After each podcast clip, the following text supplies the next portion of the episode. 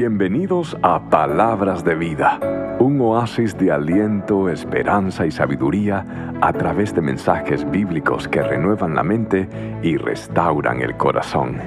Espero que este mensaje te sea de mucha bendición.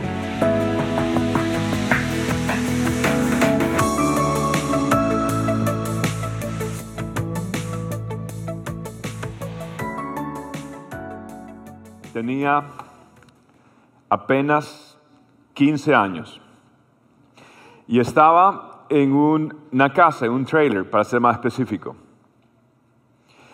En el trailer estaba un amigo mío, alguien que yo admiraba, un hombre considerado pastor en la comunidad donde yo estaba. Él estaba jugando con mi primo, porque éramos de confianza. Cuando de pronto mi primo sale corriendo, y sale corriendo de una manera diferente a lo normal. Andrew va detrás de él, así se llamaba este muchacho, Andrew, y él va detrás de él. Y cuando él regresa, pues yo estaba ocupado, un niño de 15 años estaba jugando no sé qué, y cuando él regresa, él me dice, ah, tu primo se fue, y le digo, ¿qué pasó con mi primo? No, estábamos jugando y de pronto él él malinterpretó alguna broma y, se fue molesto, ¿sí? Pero de pronto, en ese momento, él me dice esto y algo como que no me cuadró, algo como que no me, no me encajó bien, pero era algo espiritual. Y de pronto yo le digo a él, Andrew, hay algo más. Tú tienes que decirme lo que realmente pasó. Andrew, ¿estás bien? ¿Hay algo en ti que, que necesitas contarme algo? En ese momento, Andrew tiró la puerta, la cerró, puso cerrojos por todo lado. Y este hombre grandísimo, de veintipico años, 25, 28 años, no recuerdo, empezó a confesarme allí mismo. Me dijo, es que yo, yo tengo problemas. Es que yo, yo estoy atado sexualmente. Yo tengo debilidades terribles, tengo ataduras sexuales y nunca la he compartido con nadie. Tengo ataduras con la pornografía. Tengo ataduras incluso con atracción al mismo sexo. Y lo he llevado oculto toda una vida y a nadie le he podido decir la lucha por vergüenza, por pena. En ese momento, ok, este es 15 años. En ese momento, el Espíritu de Dios toma mi corazón, mi vida, y no le puedo explicar lo que voy a comenzar a decirle ahora. No puedo explicarle cómo sucedió, no lo planeé, simplemente que de pronto empiezo a ver una, una playa.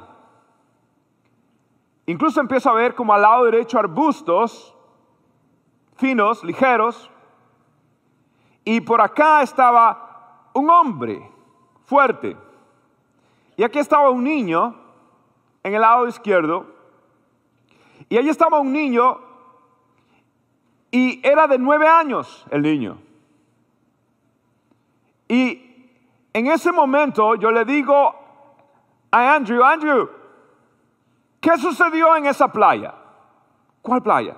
Una playa. ¿Qué sucedió cuando tú tenías apenas nueve años?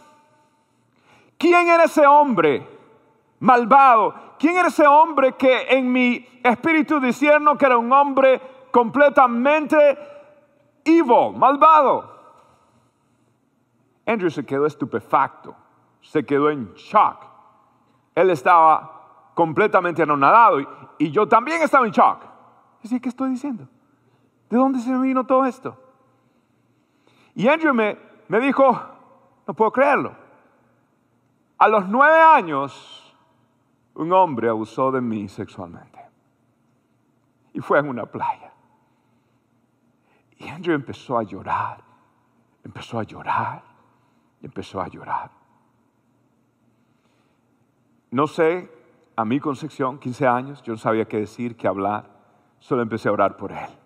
Y recuerdo haberle dicho, Andrew, tú eres lo que Cristo dice que tú eres. Y tú eres perdonado, Tú has nacido de nuevo y la identidad que hay en ti es la identidad de Cristo Jesús y no dejes que ningún diablo, demonio, tentación o debilidad quiten tu identidad en Cristo Jesús. Eres lo que tú eres y lo eres en Cristo Jesús. Y empecé a ministrar a Andrew. Ahora, ¿qué fue eso? ¿De dónde vino esto? ¿Cómo, cómo ocurrió esto? Lo interesante es que después de esto Andrew cambió, Andrew, eh, Andrew fue renovado y después de esto yo no vi a Andrew por 10 años. Y casualmente Andrew se mudó a los Estados Unidos, yo no lo sabía. Y cuando mi padre, mi padrastro estaba agonizando en Miami, porque él había tenido problemas de salud en Miami, eventualmente falleció. Y lo que a mí me dolía es que él no conocía realmente a Cristo, mi padrastro no conocía al Señor, pero un muchacho pasaba visitando el hospital y miró el apellido Arboláez, que no es un apellido común, y fue a su cama y le habló de Cristo Jesús, y mi padrastro antes de ir a la eternidad recibió a Jesucristo y sabe quién era ese muchacho, era Andrew. Ahora, cuando me entero de esto, estaba agradecido, pero no tuve contacto con él. Luego llego a Miami, ok, 1993. Cuatro días después, apenas cuatro días después de llegar a Miami, alguien me llama y era Andrew. Y Andrew estaba diciéndome, me caso en cuatro días, pero no vivo en Miami, vivo en una ciudad que se llama West Palm Beach. ¿Pudieras ser tú mi best man? ¿Pudieras ser tú mi caballero de honor? Yo le dije, claro que sí, Mr. Andrew, claro que sí. Y llegué a una iglesia. Llegué en 1993 a una iglesia recién inaugurada en aquel entonces. Una iglesia llamada Christ Fellowship.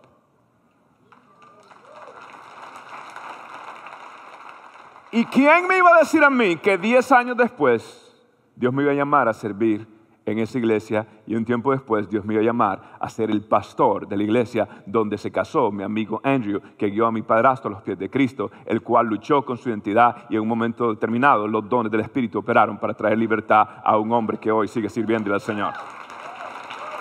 Mi Dios es real. Yo no sé usted qué cristianismo usted vive, pero yo quiero decirle algo. Hay un cristianismo sobrenatural, poderoso, bíblico, y yo quiero todo lo que Dios tiene en su palabra para mí. ¿Qué fue lo que operó? ¿Qué fue lo que sucedió en mi vida y en mi corazón en ese momento? Yo no lo entendía. Es más, yo no sabía de todo esto. Pero lo que sucedió fue que un don del Espíritu empezó a operar en mi vida. El Espíritu Santo empezó a trabajar en mi vida de esa forma. Y esos dones en la Biblia, la palabra dones se llaman regalos. Y un amigo hace regalos. Un amigo le encanta hacer obsequios. Y a Dios le encanta hacer obsequios. Y Él nos ha dado dones. Usted ve, el Espíritu Santo es la tercera persona de la Trinidad, pero Él no quiere ser un tercero en tu vida. El Espíritu Santo no quiere ser un amigo extraño, sino un amigo cercano. Y como es un amigo cercano, Él da dones da regalos. Y yo quiero que sepa, yo quiero que usted entienda que Dios quiere usarte con los dones del Espíritu Santo en tu vida. Ahora, ¿sabe quién da estos dones? Bueno, quiero que sepa que hay tres que dan estos dones. Hay tres. El Padre da unos dones, el Hijo da otros dones y el Espíritu Santo da otros dones. ¿Y cuáles son los dones de la Trinidad? Y hoy yo quiero hablarle a ustedes de los dones de la Trinidad. ¿Cuántos quieren saber cuáles son los dones de la Trinidad? Bueno, el Padre da dones. Cuando en la Biblia se refiere a Dios, se están refiriendo primariamente al Padre. O cuando aclara, pues habla del Espíritu Santo y luego dice Dios, habla de Jesús, luego dice Dios. Pero en este caso está refiriéndose al Padre. Y la Biblia dice en Romanos 12, Dios en su gracia, nos ha dado qué? Dones. ¿Y cómo son? Diferentes para hacer bien determinadas cosas. Por lo tanto, si Dios te dio la capacidad de profetizar, y entiéndese como profetizar más que predecir o algo, es el perfil de una persona que predica, que, que, declara la palabra del Señor, una persona que se atreve a compartir la palabra de Dios y decirte lo que Dios dice a través de su palabra. Y después voy a aclarar lo que significa el don profético. Pero, pero dice que nos ha dado capacidad de proclamar su palabra, en otras palabras.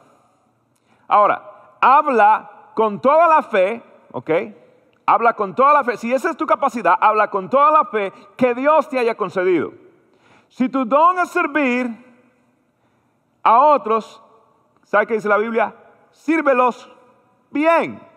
Si tu don es servir a otros, sírvelo bien. Si tienes el don de mostrar bondad, si tienes el don de liderar, si tienes el don de, de, de, dar, hazlo con generosidad. Y si tienes el don de capacidad de liderar, hazlo con responsabilidad, dice la palabra. Y si tienes el don de mostrar bondad, hazlo con todo gusto. Yo tengo que servir al Señor con todo gusto. El Padre me ha dado a mí dones. ¿Y cuáles son? ¿Por qué dice dones diferentes? Porque hay diferentes personas, porque necesitamos diferentes ministerios, porque hay diferentes propósitos, cada uno cumple una función. Estos son los dones del Padre. El Padre es creador y el Padre da diseño. El Padre sabe cuál es tu diseño, el Padre sabe cuál es tu inclinación. Entonces, estos son inclinaciones naturales ya sea, si lees todo el pasaje, habla de liderar, habla de dar, habla de profetizar, habla de servir, habla de enseñar, habla de animar a otros. ¿Ok? Si tú empiezas a ver, todas estas son inclinaciones naturales, predisposiciones naturales de lo que Dios ha hecho tu vida. Tú tienes un diseño, quiero que sepas. Tú tienes un diseño y lo que tú tienes que preguntarle a Dios, y, sabes cuando, cuando tú más o menos sabes qué diseño tienes, es que cuando ves a una persona hacer algo, te inspira. Cuando ves a una persona ejercitando un don, tú te sientes motivado a hacerlo, te inspira eso. Quizás Dios te ha dado un don al respecto, una predisposición ministerial. Es una inclinación natural. Esos son los dones del Padre. Ahora están los dones del Hijo. ¿Ok? Voy a terminar el texto. Si eres maestro, enseña bien. Si tu don consiste en animar a otros, anímalos. Si tu don es dar, hazlo con generosidad. Si Dios te ha dado la capacidad de liderar, toma la responsabilidad en serio. Y si Dios, si tienes el don de mostrar bondad a otros, hazlo con gusto, hágalo con ganas. Amén. Si hacen las cosas para Dios, hacen como? Bien y con ganas. Aleluya. Ahora, ¿cuáles son los dones del Hijo? Dice, ahora Cristo, ¿quién, quién da? Cristo dio los siguientes dones. El Padre dio aquellos dones y Cristo dio los siguientes dones a la iglesia. Uno es los apóstoles, los profetas, los evangelistas y los pastores y los maestros. Entonces, lo del Padre es inclinaciones naturales en el diseño y lo del Hijo es el gobierno o la administración para tú desarrollar esos dones. Y por eso Dios te puso en una iglesia. Déjame decirte algo. La iglesia que tú vas es más importante de lo que tú te imaginas. Tú no vas a comer a cualquier restaurante, ¿sí o no? Tú no debes ir a cualquier lugar a comer comida que quizás esté infectada o que no esté pura. Por eso la Biblia dice a que anhelemos la leche no adulterada. Hay mucha palabra adulterada al beneficio del que está exponiendo, lamentablemente. Entonces es importante, yo le doy gracias a Dios por la iglesia donde Dios me ha puesto. No sé si usted le da gracias a Dios, pero yo le doy gracias a Dios. Entonces Cristo dio los siguientes dones a la iglesia, ¿cierto? Ahora vamos a ver, gloria a Dios por eso, vamos a ver los dones ahora. Ya vimos los dones del Padre, los dones del Hijo que nos da y ahora vamos a ver los dones del Espíritu Santo. Dice, porque a este es dada, ¿por quién? Por el Espíritu.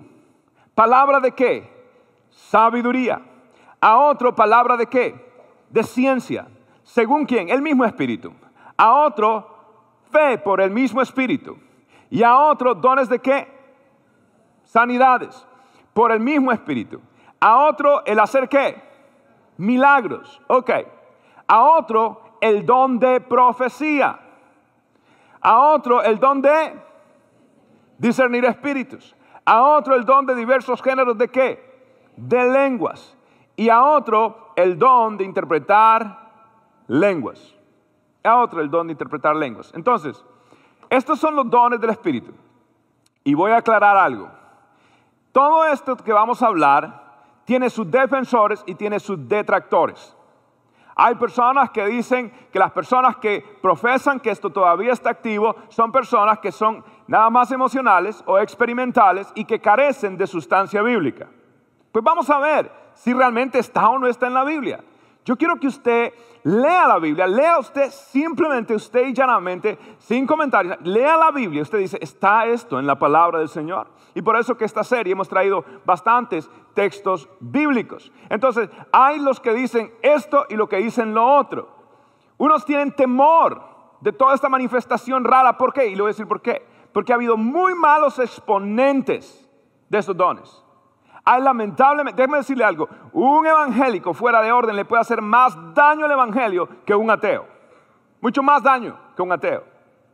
Entonces, Vamos a ver bíblicamente, y por eso las iglesias deben enfocarse en la palabra y en Cristo Jesús. Déjeme decirle, la Biblia dice que Cristo es la sabiduría y el poder de Dios. Cuando usted tiene a Cristo, usted tiene poder y usted tiene palabra. Amén. Así que ponga sus ojos en Jesús. Ahora vamos a ver entonces los dones que Él nos ha dado. Y el primero que la Biblia habla, habla de uno que crea y genera bastante controversia. Es el don de lenguas. ¿Cuál es y qué significa el don de lenguas? Quiero definírselo de esta manera. Y el don de lenguas se lo voy a definir de una manera lo más probable, lo, mejor que yo pueda darle. Ok. Aquí está. Es un lenguaje inspirado por el Espíritu, es un lenguaje íntimo y exclusivo entre tú y Dios. No es aprendido por el que lo habla, ni entendido por el que lo oye, pues su principal función es la edificación personal. Voy a repetir. Es un lenguaje inspirado por el Espíritu, íntimo y exclusivo entre tú y Dios. No es aprendido por el que lo habla, no es entendido por el que lo oye, porque su principal función es la edificación personal. ¿Sí? Es la edificación personal. Ahora, tiene bases bíblicas. Jesús dijo, Jesús había dicho que en mi nombre hablarán nuevas lenguas. En Marcos capítulo 16, versículo 17, y el primer principio es este. El hablar en lenguas es bíblico y por ende es deseable. El, hablar en lenguas es bíblico y por ende es deseable. Mire lo que dice Jesús, Marcos 16, 17. Y estas señales seguirán a quién? A los que creen. En mi nombre hablarán que nuevas lenguas. Se está hablando de que en mi nombre usted aprenderá alemán, francés, le patois, um, cualquier otro idioma. O sea, que en mi nombre usted va a tomar un curso de Rosetta Stone o inglés sin barreras. ¿De eso está hablando? No, está hablando, en mi nombre echarán fuera demonios, en mi nombre harán señales, harán prodigios, en mi nombre tomarán serpientes, no les hará daño, en mi nombre esto echarán fuera demonios. O sea, está hablando de cosas de poder, entonces está hablando de cosas sobrenaturales. Y este lenguaje es un lenguaje inspirado por el Espíritu, es sobrenatural. Jesús dijo, en mi nombre hablarán nuevas lenguas. 1 Corintios capítulo 14, versículo 5. Dice el gran teólogo de todos los tiempos. Así que yo, el teólogo más grande de todos los tiempos, Pablo, quisiera que todos vosotros hablaseis en lenguas. Así que yo quisiera que todos vosotros hablase en lengua. Quiere decir que Pablo practicaba esto. Y si, ahora, la pregunta es esto, entonces, si Pablo practicaba esto y la mayoría de los hechos lo practicaba, ¿quiere decir que todos los cristianos van a hablar lenguas? Está disponible, escucha esto, es disponible, es, es un don real, pero no es un don global. Es un don real, pero no es un don global. ¿Qué significa esto? Mire lo que dice Primera de Corintios, capítulo 12, versículo 30. Dice, tenemos todos el don de sanidad. ¿Qué dice Pablo? Tenemos todos el don de sanidad. Tenemos toda la capacidad de hablar idiomas desconocidos. Tenemos toda la capacidad de interpretar idiomas desconocidos. Por supuesto que no. Por supuesto que no. Ahora, Pablo lo recomienda. Pablo lo promueve y la Biblia dice que está disponible para todo creyente. Entonces lo que yo quiero es que usted cambia a un lado positivo, decir, wow, esta es una promesa, yo quiero las promesas de Dios, es deseable, pero no significa que es completamente global. Ni tampoco que es una prueba de algo o que es una, eh, un estatus ah, mayor espiritual. De ninguna manera. Nuevamente el libro de Corintios fue escrito una iglesia que estaba completamente desordenada. Eh, hablaban más en lengua, pero estaban más perdidos que todo el mundo. Entonces es algo real, es algo disponible. Yo creo que es algo que todos debemos, como dice Pablo, anhelar, pero no necesariamente que es algo global. ¿sí? Ahora, algo muy importante que quiero decirles a ustedes son los dos beneficios prácticos de hablar en lengua. Hay, beneficios prácticos de hablar en lengua. Son beneficios. Y el primero tiene que ver con su vida de oración. El hablar en lengua en la Biblia está completamente ligado a la vida de oración. Esto va a, a- levantar y a llevar su vida de oración a un nuevo nivel. ¿Por qué digo esto? Miren lo que dice Pablo en Corintios 4 14, versículo 2. Dice, porque el que habla en lenguas no habla a los hombres, sino a quién? A Dios. Porque ¿quién lo entiende? Nadie. Aunque por el Espíritu habla misterios. Wow.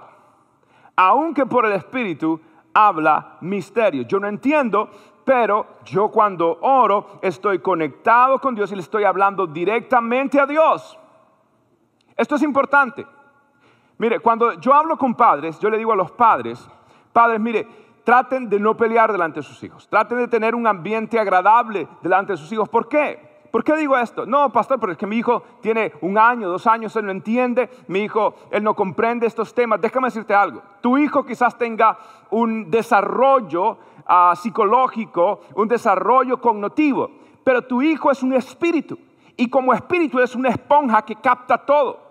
Y si en un hogar hay tensión, y si en un hogar hay división, te voy a decir algo, y si en un hogar hay pecado oculto, y aunque nadie lo sepa, el espíritu de los niños va a estar cargado porque ellos son seres espirituales y están sabiendo que allí hay algo que está fuera de orden y va a ser afectado.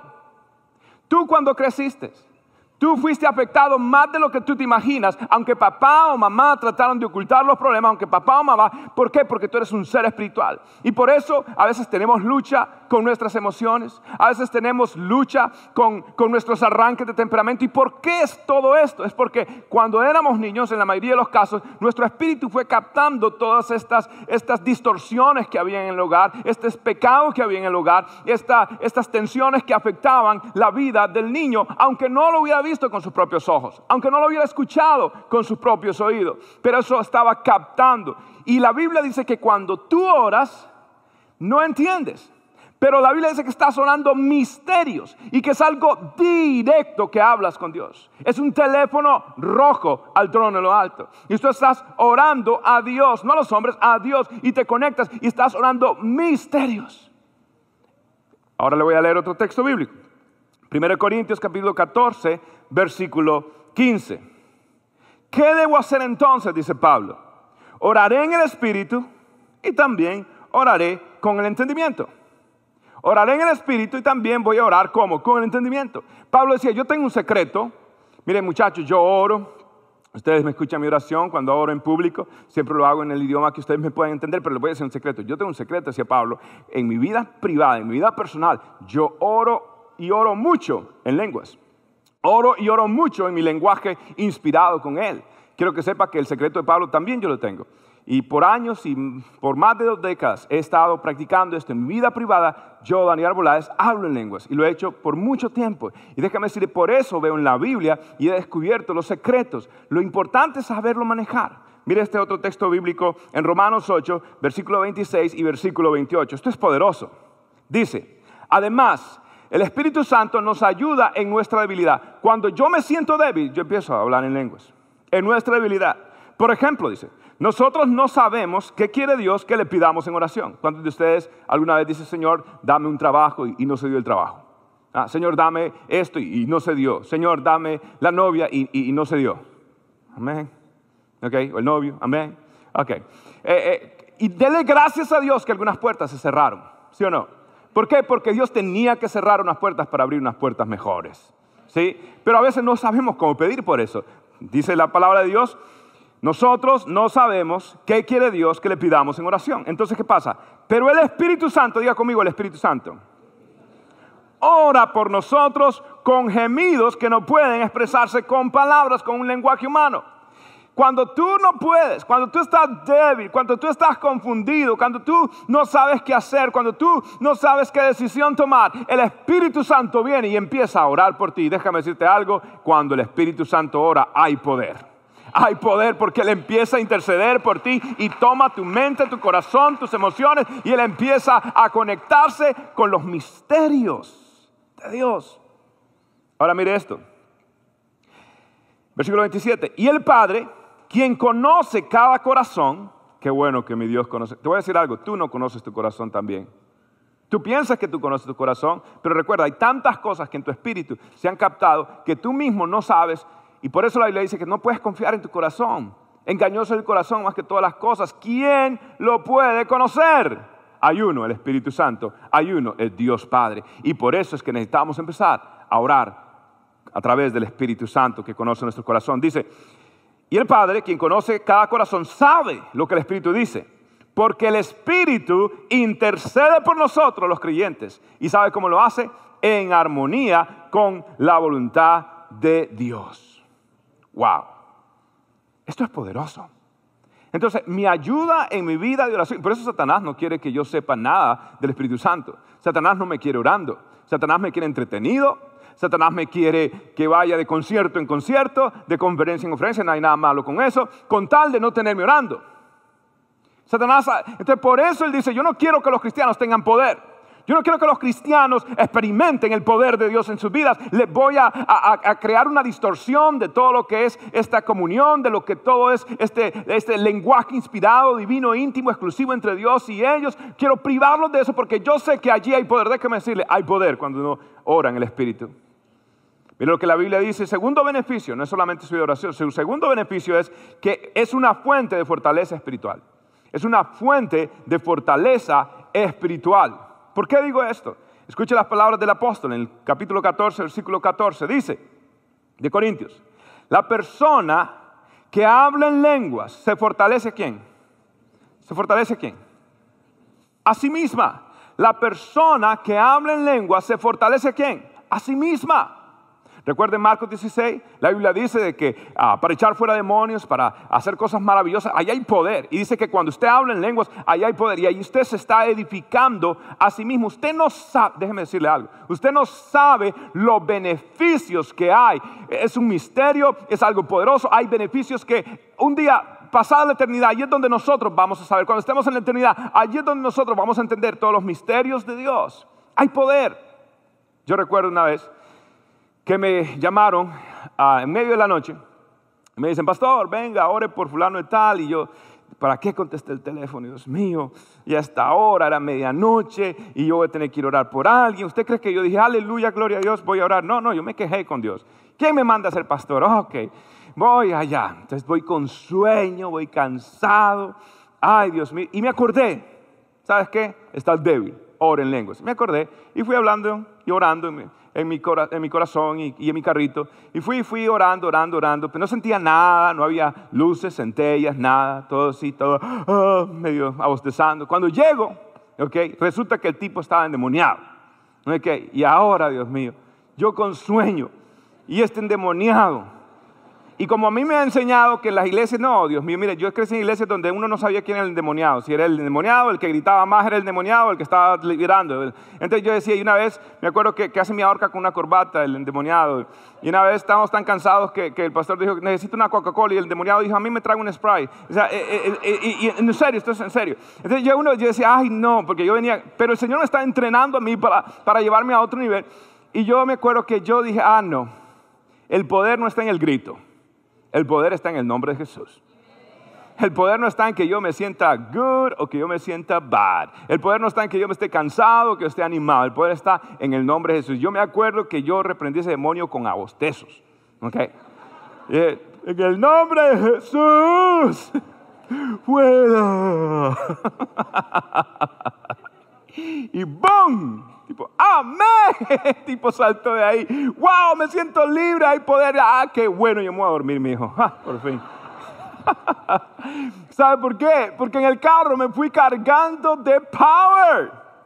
I charge up with power. Me recargué del poder. ¿Lo sentía en mi carne? No. ¿Lo entendía en mi entendimiento? No. Es un misterio. Yes, es un misterio. Es de fortaleza espiritual. Yes, es de fortaleza espiritual. Se fortalece a sí mismo. Yes, se fortalece a sí mismo. Cuando usted ora en el Espíritu, usted está cargando el arsenal del cielo. Usted está cargando su vida espiritual para poder destruir las fuerzas del enemigo. Y no hay diablo que le pueda hacer frente. Gloria a Dios. Ahora, por supuesto que tiene que ver lo más importante, una vida íntegra, una vida de la palabra, una vida, todo eso, ya lo sabemos. Pero es menester. Ahora, mire usted lo importante de entender esto. Yo quiero ahora decir cómo se debe manejar, porque esto se debe manejar bien. Y ahí es donde está el problema. La gente no sabe manejar esto. Y lamentablemente hay escándalos y usted va a iglesia y todo el mundo hablando en lengua, llega gente nueva y la gente se confunde, la gente no entiende. ¿Sabe por qué? Porque no han sabido operar en esto. Y hay un consejo bíblico. Pablo dice, ¿cómo es que se debe hablar en lenguas? Pablo dice en primera de Corintios 14, 27 y 28. Y aquí está la clave. Y aquí está, ¿por qué en la iglesia Christ Fellowship yo no oigo que hay un montón de gente hablando en lengua? Aquí le voy a decir por qué. Dice la Biblia, si alguno, si habla alguno en lengua extraña, sea esto por dos o a lo más tres, y por turno. Es más, perdón, voy, voy a retrocederles a un texto bíblico, Es- eh, lo vamos a dejar ahí, lo voy a retroceder a 1 Corintios 14, verso 18 y verso 19. 1 Corintios 14, verso 18 y verso 19. Quiero, quiero que leerles esto primero. Dice, yo le agradezco a Dios que hablo en lenguas más que cualquiera de ustedes. Pablo hablaba lenguas, ¿sí o no? Y más que cualquiera, ¿ok? Pero en una reunión de la iglesia, para, diga conmigo, pero una reunión, cuando estoy en público, dice Pablo, ¿ok? Para ayudar a otros, preferiría, ¿qué prefiere Pablo? Preferiría hablar cinco palabras comprensibles que diez mil palabras en un idioma desconocido. ¿Te ve Pablo? Yo creo que Pablo era latino. ¿Qué cinco? Mejor cinco que me entiendan que diez mil que no me entiendan. Yo creo que bien Jayalía. O sea, Pablo lo está, Pa- Pablo está, póngase a pensar, de 5 a 10 mil, es un poquito exagerado, ¿no? Pero, pero Pablo está diciendo, please, en otras palabras, entiendan la lógica de esto. ¿De qué sirve? Va a ser tropiezo a los demás, va a ser confusión a los demás. Esto es algo que usted puede ejercer privadamente para la edificación del reino del Señor. Ahora, si estoy en un grupo y hay solo líderes y líderes que son doctos, o sea, que entienden, líderes que están, son maduros, no son gente nueva y no son gente, son gente que conoce a Dios, que ha estado tiempo y que comparten, yo no tengo problema en que en un momento determinado el Espíritu Santo se mueva y podemos compartir y cada quien pueda hablar y lo hemos hecho en círculos bien reservados. Casi ninguno de ustedes me ha escuchado, yo creo que solo el staff. ¿Por qué? Porque soy cuidadoso con esto. Porque creo en la admonición del apóstol Pablo, lo creo. Prefiero hablar cinco palabras comprensibles que diez mil en un idioma desconocido. Y si usted lee 14, el capítulo 14, dice la Biblia que eso sirve de tropiezo, que eso sirve de confusión. Y Dios no es Dios de confusión, Dios es un Dios, dice Pablo, de orden. Está en el capítulo 14. ¿Está entendiendo? Ok. Entonces, ¿qué sucede que si verdaderamente hay un don? La Biblia habla del don de interpretación. ¿Cómo funciona el don de interpretación? Primera de Corintios 14, versículo 27 y 28. Volvamos al texto. Dice, si alguno, a- a- si habla alguno en lengua extraña, sea esto por dos o a lo más tres, y por turno, y uno interprete. Y si no hay intérprete, calle en la iglesia. Calle. ¿ok? Y hable para sí mismo y para quién más. Para Dios. ¿Puede suceder que Dios lo haga? Puede suceder. Hasta ahora no ha sido la gracia que Dios se manifiesta en esta iglesia, pero que bíblicamente puede suceder, bíblicamente puede suceder. Pero, dice la palabra de Dios, tiene que haber una interpretación, tiene que haber algo que se aclare. ¿ok? Y por lo general yo creo francamente que el pastor o el predicador, porque somos cuidadosos que invitamos acá, son personas que han orado, que han buscado el rostro de Dios y ya tienen el mensaje de Dios para la iglesia. Ahora, yo crecí en iglesias donde el pastor estaba predicando y venía fulanito o fulanita tal e interrumpía el mensaje. Por favor, ya Dios está hablando, Dios es un Dios de orden. Amén. El don de profecía. Ahora vamos al don de profecía. 1 Corintios capítulo 14, versículo 3. Pero el que profetiza habla a los hombres para edificación. Tres cosas aquí. Uno, edificación, exhortación y qué más? Y consolación. edificación, exhortación y qué más? Y consolación. Basado en ese contexto, hay dos dimensiones de la profecía. Uno es predecir, que lo existe, y otra es proclamar. En el contexto bíblico de Pablo está hablando de proclamar. Está hablando de declarar cuál? La palabra de Dios. Está hablando de declarar, ¿para qué? Para animar a alguien, para exhortar a alguien, para consolar a alguien. ¿Ok? Entonces Pablo, según el contexto, estaba diciendo, cada vez que Dios hable eh, y habla inspiradamente y Dios te da una palabra para alguien, tú vas a hablar la palabra del Señor y va a consolar a esa persona, va a exhortar. Y cuando dice exhortar es regañar, no, en la Biblia exhortar significa dar ánimo. Ok, es al revés. Lamentablemente en las iglesias dicen, te voy a exhortar, como diciendo algo negativo. En la Biblia el término significa animar. Para animar, para consolar y para edificar. ¿Cierto? Ahora, no puedo negar que las hijas de Felipe eran profetizas, dice la palabra del Señor, cuatro de ellas. No puedo negar que Agabo, en el libro de Hechos, dice la Biblia, que tomó algo que pertenecía a Pablo y decía, así va a estar esta persona encadenada, va a ser llevada a Jerusalén, y era cierto, lo profetizó. Yo creo que Dios lo puede hacer, pero la función principal es edificar, exhortar o animar, y también es para poder traer una, una palabra para esa persona.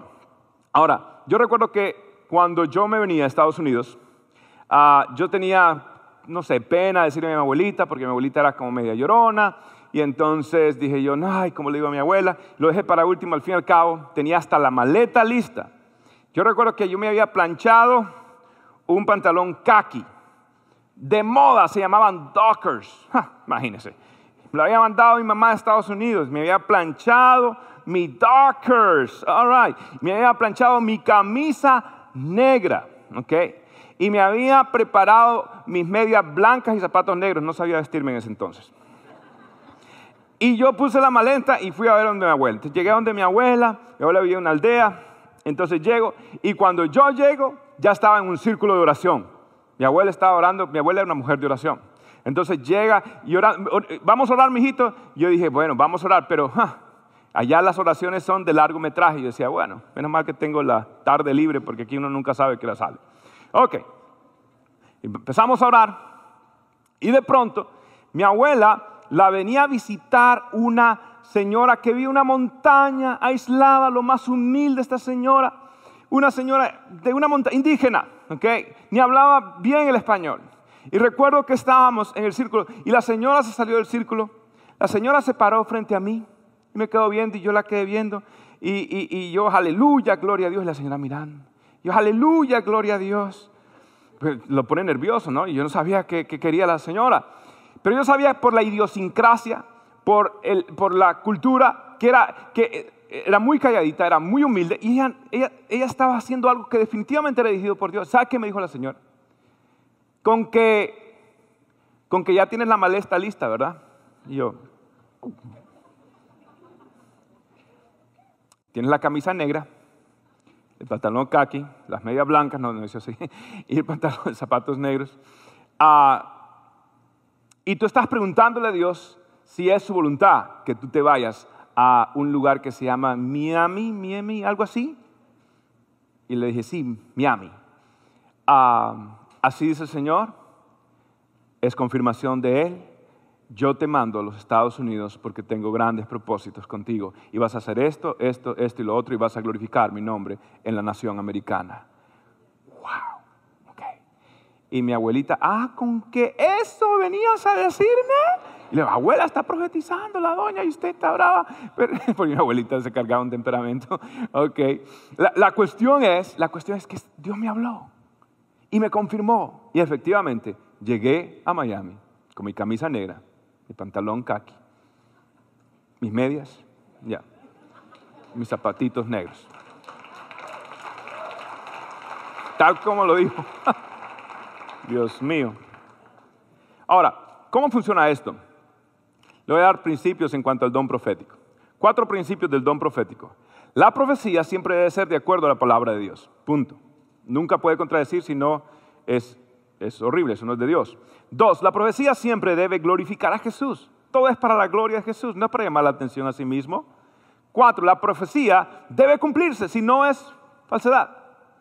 Cuatro, la profecía debe ser para consolación, exhortación y qué más? Edificación. Para consolación, exhortación y para edificación. Muy bien. Ahora, hay dones, la Biblia dice de otros dones que habla el don de hacer milagros, dones de portentosos. El don de milagros es más allá de una sanidad, ¿ok? El don de milagros es, la sanidad es para restaurar algo, el don de milagros es para crear algo, eso es algo wow. Yo tenía un pastor, ¿ok? Y este pastor había sido educado en Alemania. Seis o ocho años pasó estudiando teología sistemática con los alemanes. El tipo estaba loco, ¿ok? Pero sabía mucho Biblia y me encantaba mi pastor. Y recuerdo que él dice que él estaba de misión en Guatemala. Y él iba con un burro en una montaña, ¿sí? Para llegar a un pueblo, pero estaba atrasado y en su mente él iba a llegar como cinco horas después porque estaba atrasado por la neblina, no sé qué, él, no podía. En eso él se apura demasiado y él va por un abismo, un barranco, y él se, se tropieza, el, burrito se tropieza y se caen de la montaña, una montaña altísima. Dice que él cuando iba, clamó al Señor y le dijo, Señor, ten misericordia de mí. Y en, medio de, de su caída dice que él sintió como que la mano de Dios lo sostuvo y lo bajó. Y cuando él llega al suelo, él estaba ahora frente a la ciudad que le tocaba ir a predicar y llevar las buenas nuevas del Evangelio de Cristo Jesús. ¿Y sabe quién estaba a la par? El burro también. Dios ama a los burros, si no pregúntale a la burra de Balán. What? Ahora, yo no lo creería si no fuera que yo conozco a este pastor. No creería si no fuera que conozco fidedignamente a este hombre de Dios. Es un milagro, explíquemelo. ¿Usted no cree en milagros? Yo creo en milagros. Yo creo en el Dios que hace milagros. Más que milagros. Creo en el Dios que hace milagros. Creo en la sanidad. Lo siguiente, don de sanidad. La Biblia dice en Marcos capítulo 16, versículo 17 y 18, y estas señales siguen a los que creen en mi nombre este, este, otro, y dice Jesús sobre los enfermos pondrá su mano y sanarán. Mire, durante este tiempo que mi espada se me afectó, he estado como, ay, todo más más robótico, más Robocop. Y Dios ha utilizado esto para traer mayor compasión y para darme un entendimiento y un deseo de que, déjeme decirle algo, la gente sufre. Hay gente que de verdad está sufriendo con enfermedades. Yo creo que Dios, a, mí me da compasión durante este tiempo, ahora que he sido afectado. Eh, el Señor me estado dando, gloria a Dios que lo viví, gloria a Dios, me estoy recuperando por la gracia de Dios, pero gloria a Dios. ¿Por qué? Porque, porque me ha dado compasión por la gente. La gente está sufriendo y decía, Señor, así está la gente. Yo recuerdo que una vez me moví mal en la oficina y estuve media hora postrado, nadie, todo estaba cerrado, estaba trabajando tarde un mensaje y no había qué hacer. Y estaba ahí de rodillas y decía, bueno, Señor, me tienes de rodillas. Y ahora, entonces Dios me ha dado misericordia para las personas, ¿ok? Déjeme decirle algo, mi Dios se preocupa por la gente que está enferma. Y por eso por eso Dios, Dios quiere la sanidad al punto que por eso creó en el cuerpo linfoncitos, glóbulos blancos, rojos. Dios creó en el sistema de defensa en el cuerpo humano para que el cuerpo humano se pueda sanar. Dios fue el que ayudó, el cristianismo fue el que creó los hospitales, por si no sabía, los hospitales nacen de las misiones cristianas, ¿ok? Y por eso tienen nombres cristianos, Samaritan, Bethel, todo eso. ¿Por qué? Porque, porque originó en el Evangelio, ¿sí? Dios quiere sanar. Ahora, vivimos en un mundo caído, y como vivimos en un mundo caído, nos podemos enfermar. ¿sí? Y cuando eso sucede, quiero que sepa, usted es un agente de Dios, usted tiene autoridad espiritual para poder orar por un enfermo y el enfermo puede ser sanado, según la Biblia. Usted lo tiene. No es un pastor, no es un evangelista. Yo creo, escuche esto, yo creo en el Dios que sana. Yo no creo en los sanadores o faith healers. I don't believe in them. Yo creo en el Dios que sana, que es diferente. No, mi fe no está puesta. Oh, que viene un profeta que me va a hablar por palabra de Dios. Yo no, estoy, yo no ando detrás de profeta. Que un sanador, yo no estoy detrás de eso. Por favor, usted es un hijo de Dios. Tiene todas las promesas de Dios aquí en la palabra de Dios. Crea que usted puede orar por los enfermos y ser sanados. La Biblia lo promete, yo lo creo y lo he visto en mi vida. Lo creo firmemente. Ahora, cuando no sucede una sanidad, ¿qué debe hacer? Usted debe confiar en un propósito mayor del Señor. Pero cuando usted va a orar por alguien, cuando yo voy a orar por alguien, mi trabajo no es analizar la soberanía de Dios si lo quiere sano o enfermo. Mi trabajo es declarar las promesas de Dios de sanidad sobre la vida de esa persona. Y yo creo con todo que lo que hay dentro de mi corazón, que Dios va a sanar a la persona que yo estoy orando. Lo creo. Y he visto la mano del Señor. Ahora, los dones de sanidad están disponibles para ustedes. El don de fe, El don de fe es una fe extraordinaria que en un momento determinado viene sobre su vida, usted cree lo imposible y hace cosas que no tienen lógica, pero Dios lo llama. Ahora, los dones de revelación. Están los dones de revelación. El primero es la palabra de ciencia. La palabra de ciencia es cuando usted tiene un conocimiento que no lo ha deducido, que no lo ha analizado, que no se ha informado y de pronto Dios se lo confió, como Andrew. Yo no, yo no tenía ni la menor idea de esto, pero Dios me reveló algo, me mostró algo de la vida. Y por lo general la palabra de ciencia tiene que ver con cosas del pasado o del presente, no del futuro, porque ya sería lo más profético, del pasado y del presente. Y Dios te muestra, a mí me pasa mucho, estoy orando por alguien, la persona me pide, pastor, ore por esto, pero Dios me dice, no, no ores por esto, ora por lo otro. Mire, hace poco estaba con esto, un masajista quiropráctico, y a mí me dolía el lado derecho. Pero la primera cita, el masajista me daba aquí en el lado izquierdo y denle con el izquierdo y denle con el izquierdo. Y yo me cansé, le dije, un momentico, le digo, no me duele ahí, aquí es donde me duele, a este lado, por favor ponga la mano ahí. Me dice, no, no, no, voy a trabajar acá. Y yo le volví a decir, pero wait a minute, it hurts here. El hombre ni me hizo caso, no trabajó en el lado derecho, trabajó en el lado izquierdo. Y cuando terminé y me paré de ahí, oh, I feel good. I feel good. I feel really good. El próximo llegué a la cita y le dije, ¿sabes qué? No toques la derecha, toque la izquierda. Entonces, ¿cómo hace para funcionar? Pero me dice, es que estás conectado.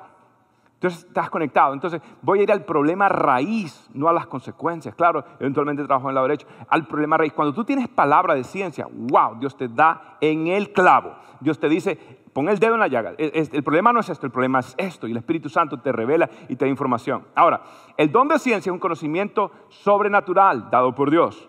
No es como muchos que creen que tienen don de ciencia y lo que son son sospechosos. Viven, ah, fulanito de tal, ah, y dijo esto, ah, dijo con lo otro. Uno más dos son tres. ¿Entiende? Ah, lo que usted, usted es un buen sospechoso de Eso no es el don de ciencia, eso es el don de la sospecha. Sea libre de eso. Ten cuidado, nunca mezcle lo santo con lo carnal, como los Gálatas. El don de ciencia, la palabra sabiduría es para tiene que ver con la aplicación. ¿Qué hacer en un momento determinado? Le pudieran dar muchos ejemplos, pero es el don de la palabra. Lo otro es el discernimiento de espíritu. El discernimiento de espíritu, esto es cuando usted capta los ambientes espirituales. Usted llega a un lugar y usted dice, mm, esto no está bien, aquí hay algo que no está bien, aquí hay algo cargado.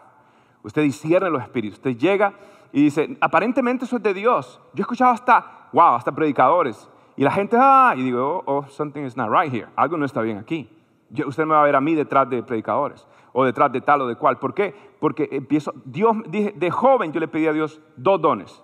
El primero era el don de discernimiento. Siempre le dije, Señor, no me dejes esto, pero te pido el don de discernimiento. Y desde muy joven el Señor me lo dio. Yo iba a reuniones de gente conocida y el Espíritu Santo me revelaba, me revelaba, me revelaba. A veces estoy predicando y a veces estoy viéndole a ustedes. Y el Señor me está dando información. Mientras, es más, a veces yo cambio el, mensaje porque el Espíritu Santo me está dando una información en el momento. El Señor está dando discernimiento de espíritu. Cada vez que yo lo saludo, yo lo estoy leyendo de arriba a la cabeza. No porque quiero, no porque lo pretendo, simplemente es un don, es un don. Y eso me ayuda a mí a orar por las personas. Y capto cuando algo como que no está bien. Incluso pueden estar hablando de Dios. Incluso, pero, pero ¿cuál es el problema raíz? ¿Cuál es el dolor que supuestamente es la derecha, pero realmente es la izquierda? Y cuando Dios te da palabra de ciencia, palabra de sabiduría, tú empiezas a operar y ser más efectivo con el discernimiento del Espíritu Santo. ¿Están aprendiendo algo? Vamos a terminar. ¿Cuáles son los principios para operar en los dones, pastor? Cinco principios sobre los dones. Los dones deben de ser ejercitados con mucha prudencia. Nunca se vaya en el primer impulso, porque posiblemente esté equivocado. Pablo dice que la mujer venía importunándole en el capítulo 16 de Hechos. Lea, capítulo 16 de Hechos. Dice que venía importunando a la muchacha y decía cosas buenas, que son gente de Dios y lo que había un espíritu de pitoniza en ella. ¿Qué significa un espíritu de pitoniza? Un espíritu pitón, un espíritu de, culebra. Pudiera ser, pero más significa es cuestiones de adivinación, de adivinación. ¿okay? Lo, lo reprendió Pablo y supuestamente era algo bueno. ¿sí? Pero Pablo no reaccionó en el momento, esperó. Jesús cuando fue y miró la gente vendiendo cosas en el templo, dice que él agarró una cuerda y empezó a hacerla. No actuó de primero, no llegó Jesús y acabó y empujó a todo el mundo. Jesús empezó a pensar. sea muy prudente. Dios no está en el negocio de los chismes. Dios revélame para saber, ay, fulanito, ¿sabes qué Usted está en la carne. Usted cree que es espiritual, usted es carnal. Ok, los dones deben ser ejercitados con mucha prudencia. Evite, muy importante, la imitación. Evite la manipulación y evite el protagonismo. Evítelo. Evítelo. Yo no ando buscando. Usted me ve, yo le dije que estaba con sueño, eh, se fue el demonio, se fue porque no hay poder en mí, es poder en el nombre de Jesús. Les dije la vez pasada del tren y yo estaba asustado. ¿Y ahora qué? Yo soy un tipo común y corriente. Y no ando, oh, no ando ahí que cada vez que siento algo digo,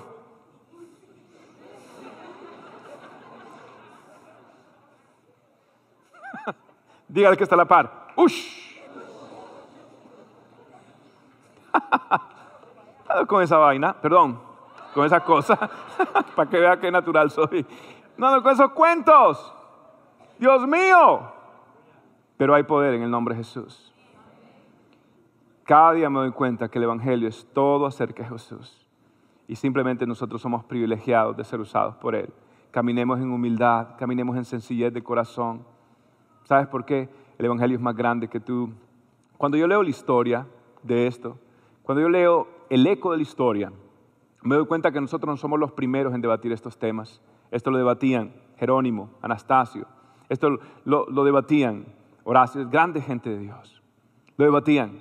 Es más, Jerónimo le llamaba al hablar en lengua glosolalia, él fue uno de los primeros que empezó a usar este término.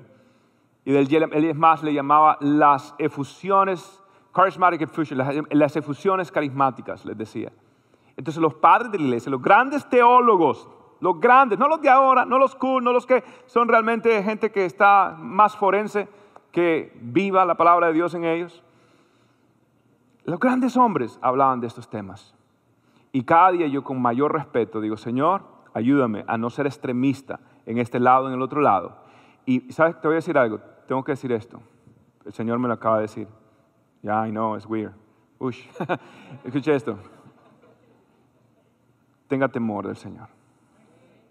Usted nunca diga que una sanidad es de Dios o no es de Dios, o que si esa persona esto o lo otro. Yo, soy de mucho temor, tengo mucho temor, porque la Biblia dice que muchos le adjudicaban a Jesús que por el dedo de Satanás echaba fuera demonios. A los discípulos decían que era por Satanás que hacían. En otras palabras, había gente religiosa que pensaban que la gente que ejercía los dones del Espíritu Santo eran personas que estaban poseídas por un demonio, que estaban equivocadas, y no ha cambiado los tiempos. Yo nunca me burlaría de las lenguas de otra persona. Yo nunca me atrevería, oh my God, I fear my Lord. I will, I will never even dare to say que algo eh, definitivamente que no es de Dios, esto, lo otro. Cuando está fuera de la palabra de Dios lo digo, porque es claro, Dios me ha llamado a confesar su palabra, pero, pero, pero yo no puedo juzgar. Yo he visto, yo no le puedo contar todo lo que yo he visto, pero yo he visto la mano de Dios en formas tan grandes que yo tengo un temor santo de mi Señor. Y yo no soy quien para decir esto o para decir lo otro. Soy llamado a defender la verdad del Señor. Pero tenga cuidado que la teología es más profunda de la que usted se imagina. Y cuando quiere aprender teología, no, escuche los predicadores de ahora, váyase a los libros de antes y vea cómo estos temas eran debatidos por miles de años y tenemos fundamento bíblico e histórico para creer que los dones del Espíritu son para hoy y usted puede ejercerlos y ser un agente de Dios para cambiar personas y vidas.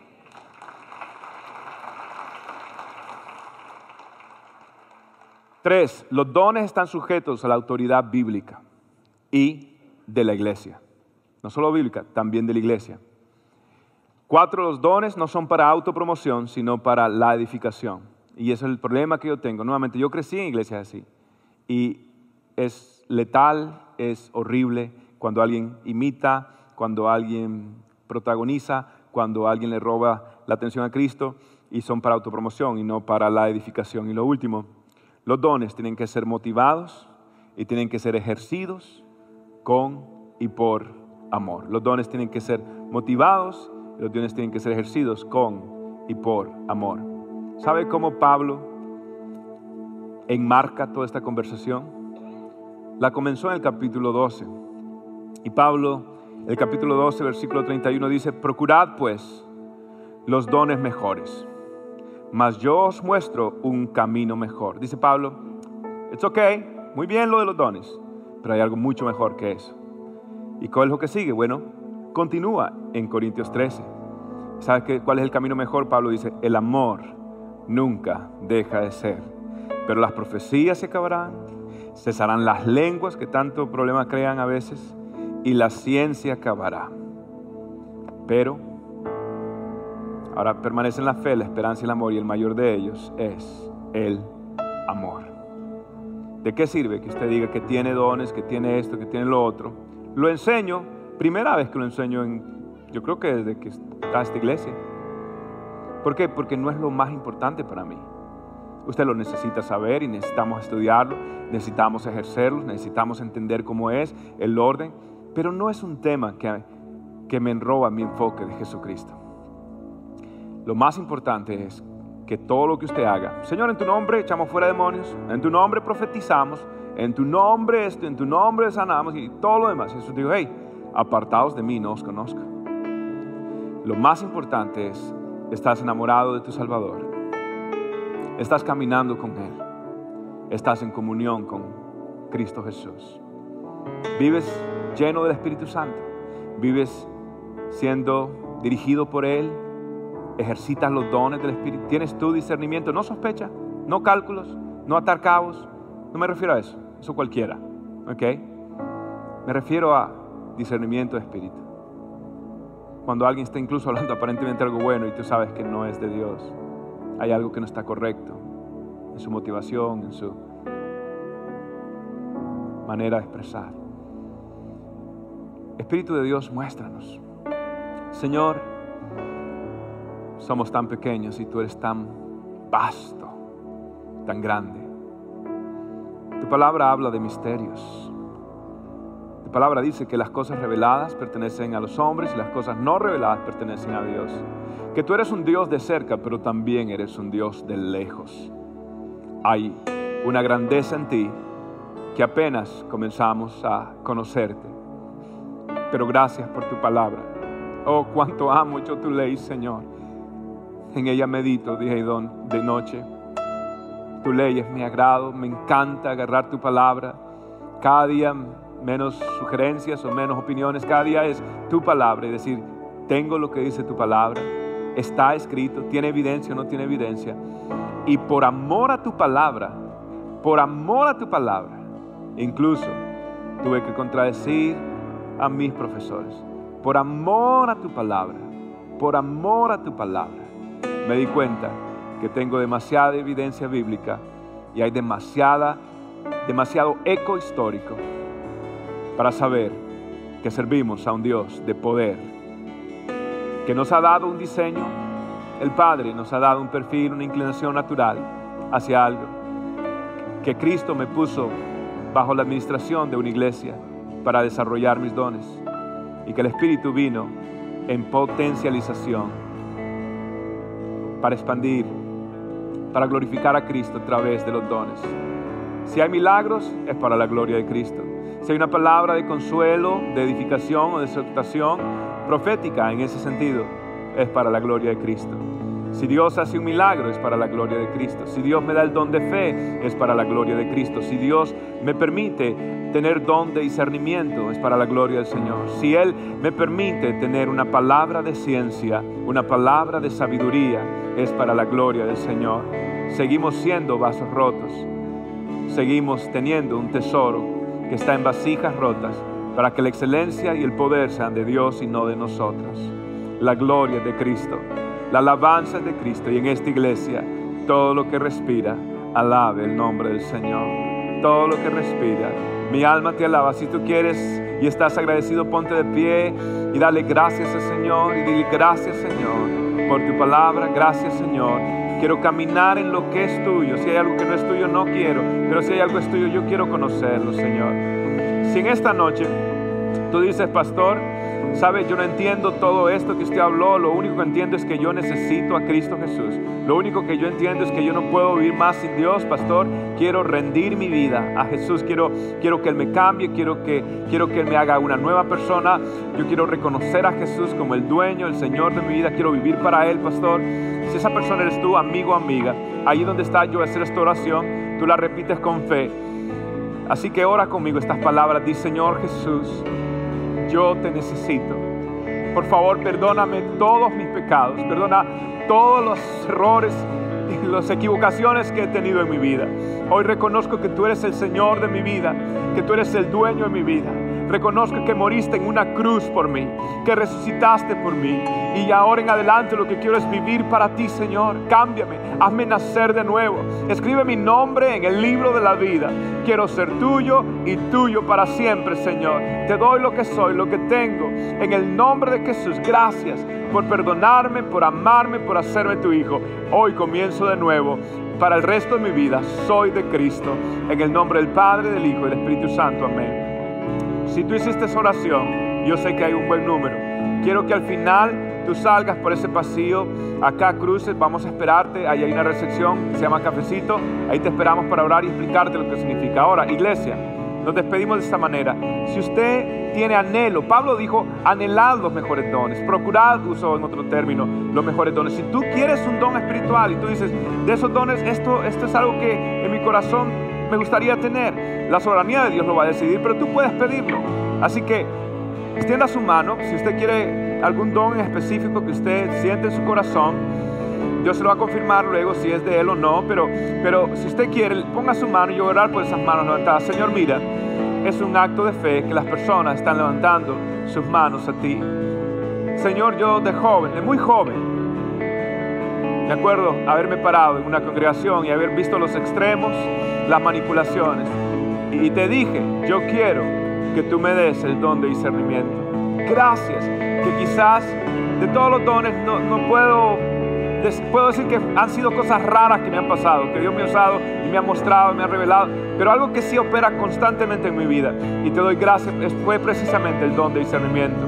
¿Cuál es el don que cada quien quiere? No sé, Señor, y que tú quieras dar. Pero yo te pido por esas manos que están levantadas, en el nombre de Jesús, dale los dones, Padre. Y en el nombre de Jesús, reparte tus dones. Padre, Hijo, Espíritu Santo, da los dones, el llamado, porque el Evangelio necesita predicarse por los confines del mundo y necesitamos un evangelismo de poder. No un evangelismo, el Evangelio, dijo Pablo, no solamente palabras, sino es poder de Dios. Poder de Dios. No, no solamente palabras, es poder de Dios. Y no solamente poder, es palabra de Dios, por supuesto.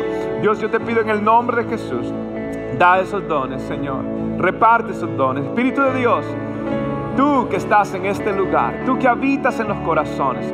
Espíritu de Dios, te pido, reparte don, reparte don ahora sobre sus vidas, sobre esas personas. Gracias, gracias porque tú estás aquí. Gracias porque tú estás aquí. Gracias porque tú estás aquí. Te adoramos, te bendecimos. Gracias por tu sintonía el día de hoy. Espero que puedas atesorar la palabra de Cristo en tu corazón para que puedas acercarte cada día más a Dios. Si este mensaje te es de bendición, compártelo con amigos y seres queridos. Bendiciones.